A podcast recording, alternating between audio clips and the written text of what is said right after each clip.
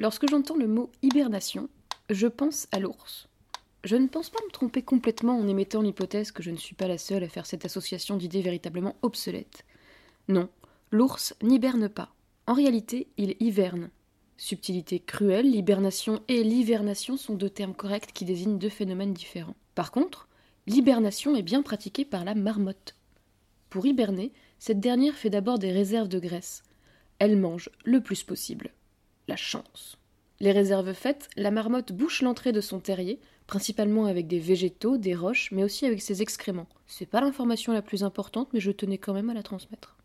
Une fois le terrier bouché et donc isolé du froid, l'hibernation peut commencer.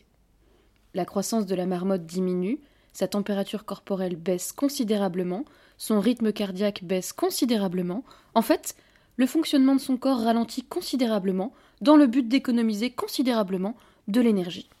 La marmotte sort de sa torpeur toutes les quatre semaines environ pour faire ses besoins.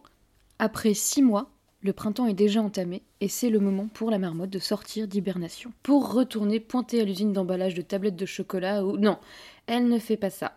Elle s'étale sur des rochers pour profiter des bienfaits du soleil et elle recommence à manger de l'herbe. Beaucoup d'herbe, puisqu'elle a perdu près de 40% de sa masse corporelle durant son hibernation. Revenons à notre ours hivernant. Oui, sa température baisse, oui, son rythme cardiaque baisse, oui, son métabolisme ralentit, mais dans une moindre mesure. L'ours se réveille plus souvent, pour se nourrir par exemple. La femelle peut même donner naissance durant la période d'hivernation. Finalement, hibernation et hivernation sont deux mécanismes proches, mais d'une intensité différente.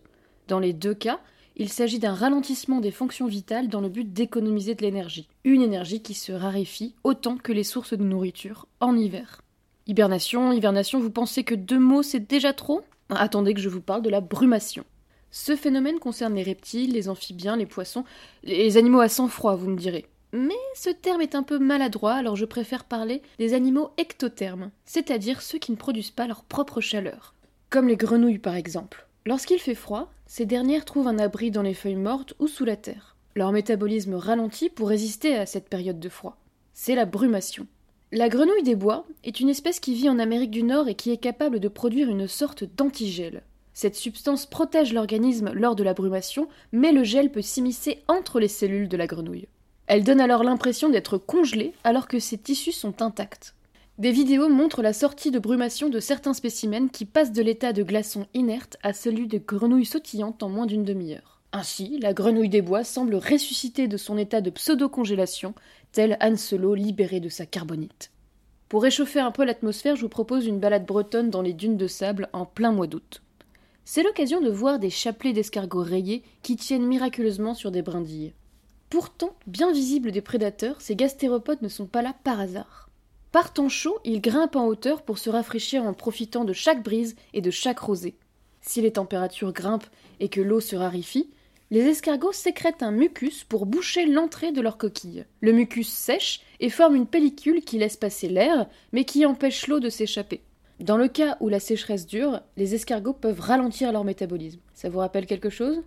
Bah si ça ne vous rappelle rien, je vous invite à réécouter cette chronique du début. C'est bon? Bah voilà, ça vous rappelle la marmotte en hibernation, l'ours en hibernation et la grenouille en brumation. Dans tous les cas, l'organisme ralentit son fonctionnement pour survivre à une période de froid. Il existe donc un phénomène qui consiste à faire la même chose mais pour résister à une période de sécheresse. Il s'agit de l'estivation. L'escargot entre dans un état de quasi-léthargie pour se protéger de la déshydratation. Le fonctionnement de son corps est réduit au strict minimum pour s'accommoder à l'absence d'eau.